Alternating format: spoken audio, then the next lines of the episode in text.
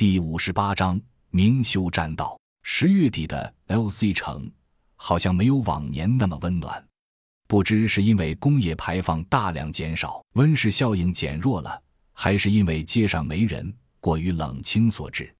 尽管已经建立了安全区，但几个月来的折腾已经耗光了人们心中的激情，剩下的唯有生存。位于城关区滨河南路。紧靠着黄河母亲雕像的一座小楼内，许多人忙忙碌碌，进进出出。他们穿着各色的衣服，看起来似乎互不搭界。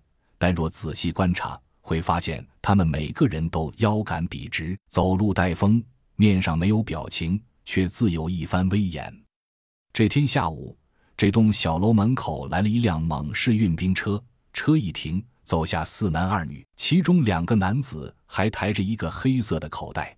从形状上看，应该是个人。几人毫无阻碍地进了小楼，旁边的人只是淡淡看了一眼，并没有过多关注。但这一切却躲不过有心人的眼睛。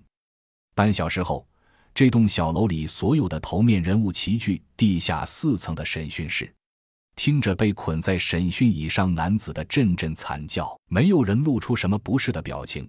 这场刑讯持续了三个小时。直到他吐露了所有知道的事，为首的人才挥了挥手，自有人把烂泥似的被审讯者抬到了别处。你怎么看？他说的是真话吗？坐在上首的吴所长问。绝大部分应该是真的。V 零零二回答道。蓝狐出了名的惜命，刚才的审讯强度绝不是他能承受的，而且后期我们还加入了急研究员的专用药水，他更没有说谎的可能。吴所长把目光投向了纪小秋，也就是所谓的基研究员。他点了点头，道：“我认为结果可靠。”吴所长环视一周，A 组的零零幺零零二，C 组也就是清理组的 C 零零二零零九，E 组的零零三零零六，M 组的零零二零幺四。小秋是 M 组，也就是医疗组的，代号 M 幺零二。S 辅助组的 S 零零幺。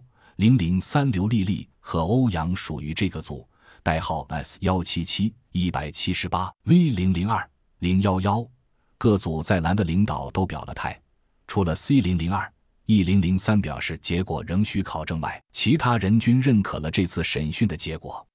于是吴所长宣布，即将展开对保护伞公司在西北地区势力的大清剿，具体行动仍按原模式，以单独任务书的形式下达。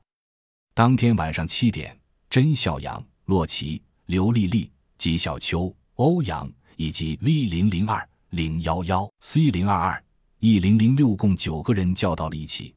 他们的任务是组成一个突击小组，将对隐藏在西固工业区里的一处保护伞的据点进行突袭，而私下里却对个别人散布了其实要攻打西宁保护伞分部的佯动计划。